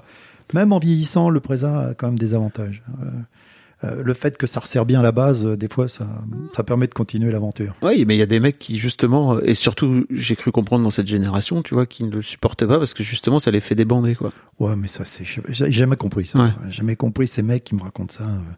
Alors qu'au contraire, euh, peut-être l'installation quand le mec sait pas trop le faire, bon, euh, voilà, il y a qu'à s'entraîner tout seul. hein. Et mais ça aide. La base quand elle est serrée, euh, bah mon vieux, t'es content. non, mais ça aide, ça aide. Mais attends, je voudrais, on est reparti sur. je, voudrais qu'on- fait une aparté. Là. Je voudrais qu'on parle. En, en fait, ouais, il y, y a un truc. J'ai l'impression que t'es un mec très dans la tête, tu vois. Et et euh, elle, elle se situe où chez toi les émotions? Bah, les émotions. Il n'y a pas euh, beaucoup d'émotions, tu vois, dans ce que je, dans, dans, dans ton parcours, dans ce que tu me racontes de mecs, etc. Et tu vois, moi, par exemple, l'un des trucs qui m'a libéré, je crois, notamment, euh, c'est c'est la naissance de les naissances de mes filles. C'est un truc de ma boule, tu vois. Il y a vraiment un truc pff, qui te tombe sur le coin de la gueule que tu peux pas ne pas vivre, quoi, tu vois. Et j'ai l'impression que toi, dans ta, tu vois, il y a vraiment un parcours très et intellectuel. Et puis Ouais, c'est pas, euh, pas un jugement, euh, c'est une bonne question. Effectivement, euh, j'ai jamais eu ce déclic. Voilà, je pense que c'est un déclic. Euh, ce que tu as connu, cette émotion, euh, se, se- se reproduire, euh, ça, ça doit être un moment fort.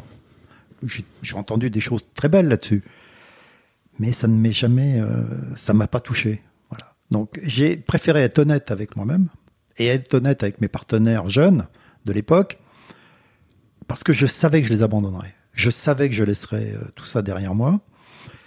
Et moi, je n'aurais jamais supporté l'idée d'être séparé et de ne pas tenir mes engagements. Voilà.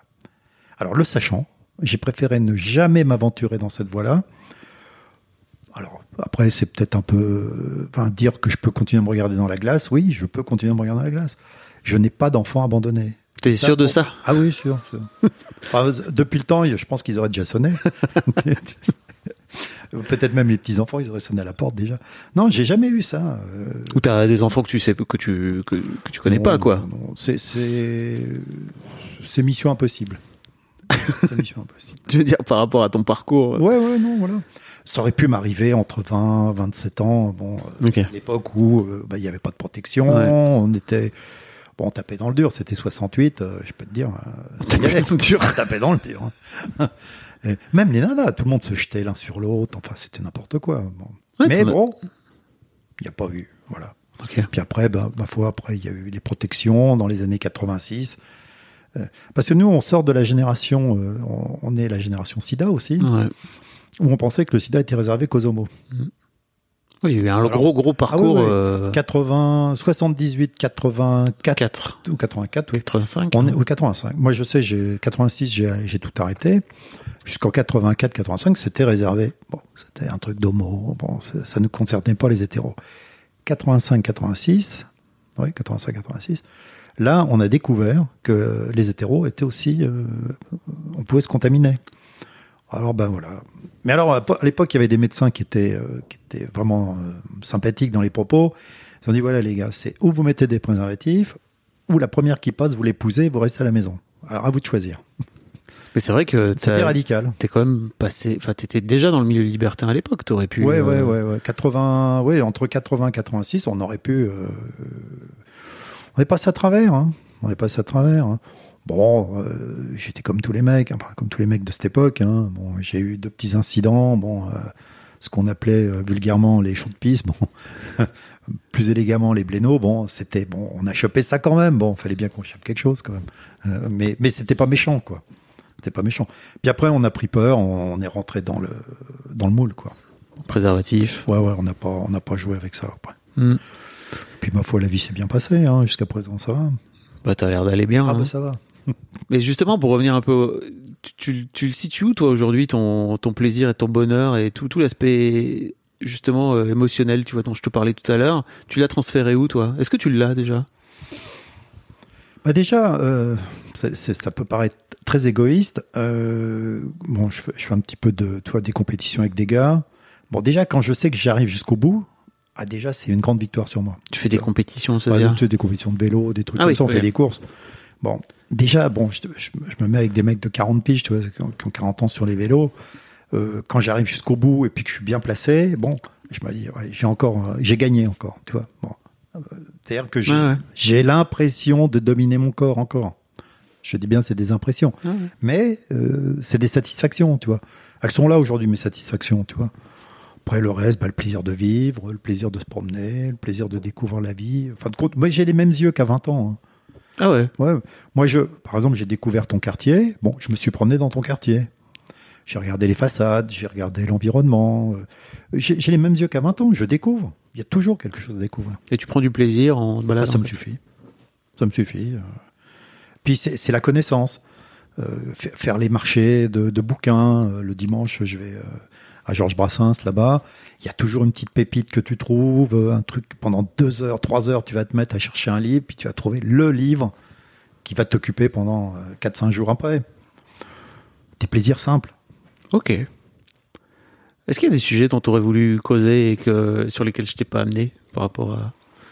Non, tu as abordé tous les, les, les sujets. euh, bah, je- comment on peut en arriver à, à cet âge, euh, dans cet état-là.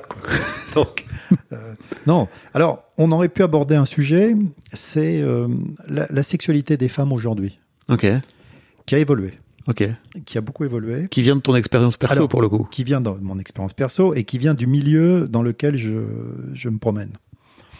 Qui est toujours le milieu libertin. Oui, on va parler du milieu libertin, qui est, qui est fort intéressant d'ailleurs. Euh, Il y aurait des sujets à faire là-dessus. euh. Bon, il y en a eu quelques-uns déjà de fait. Aujourd'hui, depuis pas mal d'années que je suis là-dedans, bon, les femmes dominent. C'est la règle. La, femme est la reine de la soirée, c'est elle qui choisit, c'est elle qui décide de ce qu'elle a envie. Mais les femmes ont des exigences de plus en plus. euh, elles aiment mettre les hommes en situation de, de rapport aux autres hommes. Par exemple, avant, bon, par exemple, les, les- ce qu'on appelait les DP, les doubles pénétrations, bon, c'était quand même, euh, soit c'était les actrices de X, soit c'était vraiment des nanas de très haut niveau, quoi. De très haut niveau. Ouais, enfin, de- de- qui avaient des exigences sexuelles très très fortes, quoi. Aujourd'hui, euh, je dirais que la ménagère de, de moins de 50 ans qui fréquente les clubs échangistes a envie de faire une double pénétration aujourd'hui. Et ce qui l'excite, c'est le fait de mettre en contact les hommes en elle. Voilà, ça, ça les. Mais tu le vois dans leurs yeux, elles sont excitées à l'idée de, de nous, de notre, que notre virilité, tu vois, soit confrontée à une autre virilité. Que vos bites se touchent. Par exemple, on peut le dire plus, plus crûment. Mais exact, tout à fait. Alors ça, c'est un truc que les nanas aujourd'hui, elles adorent.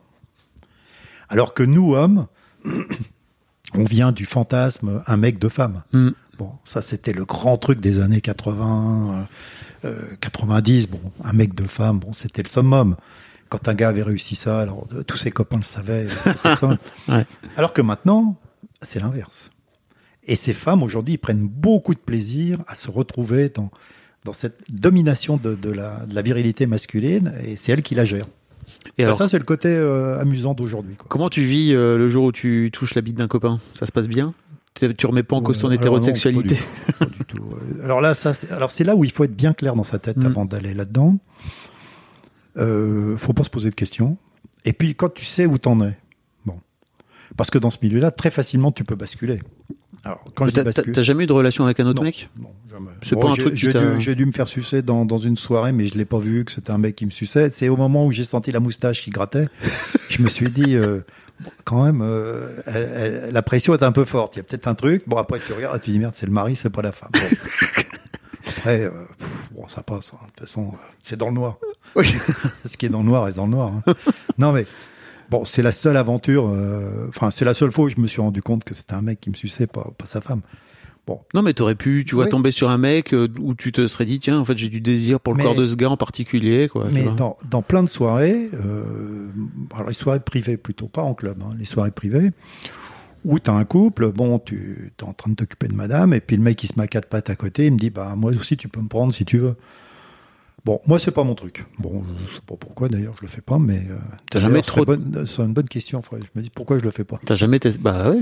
Non, j'ai jamais pénétré un mec, euh, alors que des, des maris conciliants, j'en ai trouvé plein qui voulaient euh, attraper que j'attrape le mari. Ouais. Bon, c'est pas mon truc, voilà. Je sais pas. D'ailleurs, c'est une bonne question. Pourquoi je franchis pas le pas? Parce que. Ah, parce que C'est vrai que t'avais des opportunités. Ah, parce que tu, tu- le- le- le- Puis au final, excuse-moi de te le dire comme ça, mais un cul est un cul. Ah, mais on est d'accord. De façon très. Ah, mais je suis d'accord avec toi. Je peux comprendre, je comprends tout à fait la bisexualité dans ce milieu-là. Mm. D'abord, on est, nous les hommes, très tolérants avec la bisexualité féminine, puisque, allez, je n'ai pas de chiffres, mais peut-être 80-90% des mecs, leur fantasme, c'est de voir leur nana avec une autre nana. euh, bon, c'est c'est- c'est le fantasme masculin par excellence. C'est des chiffres qui sont qui viennent de ton expérience. ou- Ouais, je- moi j'ai vu, toutes les filles que j'ai connues étaient bi. Ok. Voilà, c'est pas, c'est pas une qui était pas bi, toutes. Voilà. Mais moi, c'était des bi euh, volontaires. J'ai jamais connu de filles bi euh, contraintes par le mari qui Oui. veut absolument que sa femme se fasse une Mm. nana. Parce que ça, j'en ai vu quand même dans des soirées où le mec, il va, allez, vas-y, vas-y, vas-y, euh, il pousse la tête de sa nana vers Ah, c'est l'autre. chiant ça. Il y a des mecs, euh, qui, Mhm. qui- c'est c'est leur, c'est leur truc, quoi. Ils veulent voir leur femme avec une autre nana, quoi. Bon, c'est c'est leur truc. Moi, je l'ai, j'ai jamais vu, euh, enfin, je n'ai jamais pratiqué. J'ai toujours pratiqué avec des filles qui étaient bi, mais euh, volontairement, Mhm. quoi, qui, qui le désiraient. Maintenant, c'est vrai qu'aujourd'hui, chez les hommes jeunes, la bisexualité est quelque chose qui est rentré dans les normes. Dans ma catégorie d'âge, non, bi c'était quelque chose déjà euh, bien bien défini, quoi. Ouais, puis il y a un truc, je crois, où l'homosexualité était beaucoup moins euh, tolérée, c'était beaucoup plus tabou. Et comme tu disais tout à l'heure, c'est une insulte. Tu vois, aujourd'hui, Oui, nous c'était une insulte. les mecs de 25 ans, tu vois, euh, qui se disent euh, PD c'est une insulte, bah non, c'est enfin, Ah, c'est fini, ça. C'est Ouais. un bon courant, quoi. Mm. Euh, traiter un mec de con de PD, c'est pareil aujourd'hui. Mm. Ce n'est plus- C'est plus une insulte. C'est plus une insulte. Par contre, la bisexualité aujourd'hui chez les hommes jeunes, tu, tu la vois dans les clubs. C'est c'est plus du tout. euh, ça, ça fait partie de leur, de leur vie sexuelle aujourd'hui. Alors c'est peut-être une bonne évolution. Hein. C'est peut-être c'est la peut-être c'est la solution. Donc ok, donc jamais eu de, de, de, Non, de non. problème Non, particulier à toucher la bite d'un autre mec. Non, non, euh, non, non, à ce niveau-là, euh, pas de problème. Ça s'est jamais, ça s'est jamais produit jusqu'à aujourd'hui. hein. bon écoute, Maintenant, en sortant de chez toi, je vais réfléchir. Voilà. Tu vois, Tu peux poser des questions. comme quoi, euh, J'ai peut-être raté quelque chose. bah, dans un épisode euh, qui n'existe plus aujourd'hui, j'ai un j'ai un invité euh, homo qui est venu me raconter que il était tombé euh, sur un mec euh, skater, tu vois, hyper beau, machin. Assez rapidement, ça se chope. Assez rapidement, il se retrouve dans, dans une chambre. Il baisse le caleçon et en fait, c'est un vagin parce qu'en fait, c'était un mec trans, tu vois. Et Un là, il dit, et là, il s'est dit, ok, bah, en fait, euh, j'étais parti, let's go. Et il me racontait que à quel point euh, cette expérience lui avait changé. Ça, déjà, c'est génial un vagin, quoi. Tu vois, vraiment une vulve, un vagin, c'est fantastique, quoi. J'avais jamais vu parce que lui, il avait jamais couché Ah avec ouais, d'autres- ouais. je suis jamais couché avec d'autres meufs et, euh, et euh, ça lui a carrément remis en question sa propre euh, sa propre vision tu vois de sa sexualité en se disant mais en fait peut-être que je suis passé à côté de, de, de plein de trucs quoi je trouve que c'est intéressant tu vois de, se- de, de, de se dire bah, et après tout pourquoi pas quoi Après, bon, si euh, ce sera peut-être, tu couperas peut-être si c'est trop, si c'est trop hard pour ton public. c'est jamais trop hard Euh, bon, j'ai vu des choses dans ce milieu-là. euh, dans les années 90-2000, j'ai vu des choses qui étaient beaucoup plus poussées qu'aujourd'hui. Bon, j'ai vu bon le BDSM, Ouais. bon qui était quand même. bon, c'est pas mon monde. Hein. Mm. J'y suis rentré. J'étais à des soirées BDSM. Euh, fouetter une nana ou un mec toute une soirée, bon, franchement, je trouve Mm. ça lassant. Donc, euh, et puis il n'y a pas de, il n'y a pas d'activité sexuelle proprement dite. Donc c'est tout intellectualisé. On est sur la douleur, la souffrance, la jouissance interne. Bon, c'est des choses, enfin, c'est des choses que je connais pas. Ouais, ça t'intéresse Ça- pas. Ça m'intéresse pas. Bon, j'ai vu ça. C'est un monde qui existe. Hein. Il y avait un club à Paris, je ne sais même pas s'il est encore ouvert, qui était le seul club BDSM qu'il y avait dans Paris. Euh, bon, j'ai vu des soirées euh, zoophiles aussi dans Paris. Oh. Il y avait, il y avait, euh, dans le 15e, entre autres, une adresse qui était très connue dans Paris, où le type avait un bar rouge qui était dressé pour ça. Bon. J'ai vu, j'ai vu une nana sous un chien. Bon. ok Tout ça, c'est un délire, c'est- hein. C'est des dérives. Mm. C'est des dérives. Euh, j'ai jamais compris les démarches intellectuelles de, de ces gens-là. Bon, je l'ai vu, hein, ça, ça existe. hein, ça existait dans Paris euh, dans les années 2000. C'était, enfin, l'adresse était très connue dans le 15e. Euh, mais bon, c'est 15e ou 14e oui c'est ce que tu veux dire c'est que c'est pas parce que t'es allé dans les milieux libertins que j'ai vu, exploré des tas de Ouais, ouais, non, il y a, il y a des. Après, bon, il y a des dérives. Hein. Mm. Euh, en Belgique, j'ai été à une soirée, par exemple, où euh, euh, il y avait de la pendaison. Les mecs se pendaient. Mm. Bon, euh, là, euh, tu, là, tu prends peur. mais c'est pas ton truc Ah non, le mec, le mec, il se pend pour de vrai. Quoi. ouais. Alors bon, il a soi-disant l'éjaculation de sa vie. euh, Enfin, ça peut être aussi la dernière. Donc, Ouais. il a intérêt à en bien profiter. Bah, c'est David Carradine donc, qui est mort comme ça d'ailleurs. Ah, je savais pas. Ouais, il est mort comme ça. On l'a retrouvé pendu euh, et Ah. apparemment c'était euh, c'était son truc. Ah, c'était son truc. Mm. Ah oui, tu vois, j'ignorais complètement. Un grand acteur pour ceux Ouais, qui je, connaissent pas. je me souviens euh, de Carradine, le- tous ses films. Mais non, je savais pas qu'il fréquentait ça. Je l'ai vu en Belgique, dans une soirée en Belgique. Mm. Bon, alors, tu vois des choses. euh, Par contre, ce qu'on ce qu'on voit de plus en plus maintenant, c'est les soirées Euro. Alors là, euh, ça, ça redevient euh, très tendance. Le pipi. Ouais, ouais. Soirée Euro, là, il y a, y a un truc là dans Paris en ce moment. Ok. donc, soirée privée. Euh, bon, tu vois les soirées qui dérapent en euros. euh, Enfin, les mecs qui ont des, des locaux ad- aménagés, qui ont fait des grandes douches chez eux. Enfin bon, là, il y a, il y a un petit truc là en ce moment. Il y a un petit retour. Ok. Mais être un retour à l'enfance. c'est les tendances. hein. Merci beaucoup Bah, Samuel. écoute, voilà. bah, merci de m'avoir reçu. C'était intéressant. Un grand merci à toi. Allez, à très bientôt.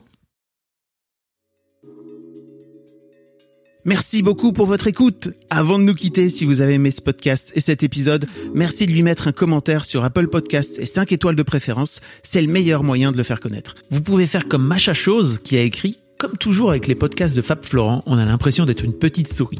Les invités sont intéressants, tout comme leur parcours de vie. On rit, on s'interroge, on apprend, et on apprend aussi sur soi. Merci Fab, tes podcasts sont inspirants. Eh ben merci beaucoup, ça fait plaisir. Et si vous voulez faire comme elle, vous vous rendez sur Apple Podcasts et vous cherchez Histoire de succès directement dans votre appli ou sur votre ordinateur. Merci beaucoup à vous et rendez-vous jeudi matin à la même heure à partir de 6h du matin dans votre appli de podcast pour un nouvel épisode d'Histoire de succès.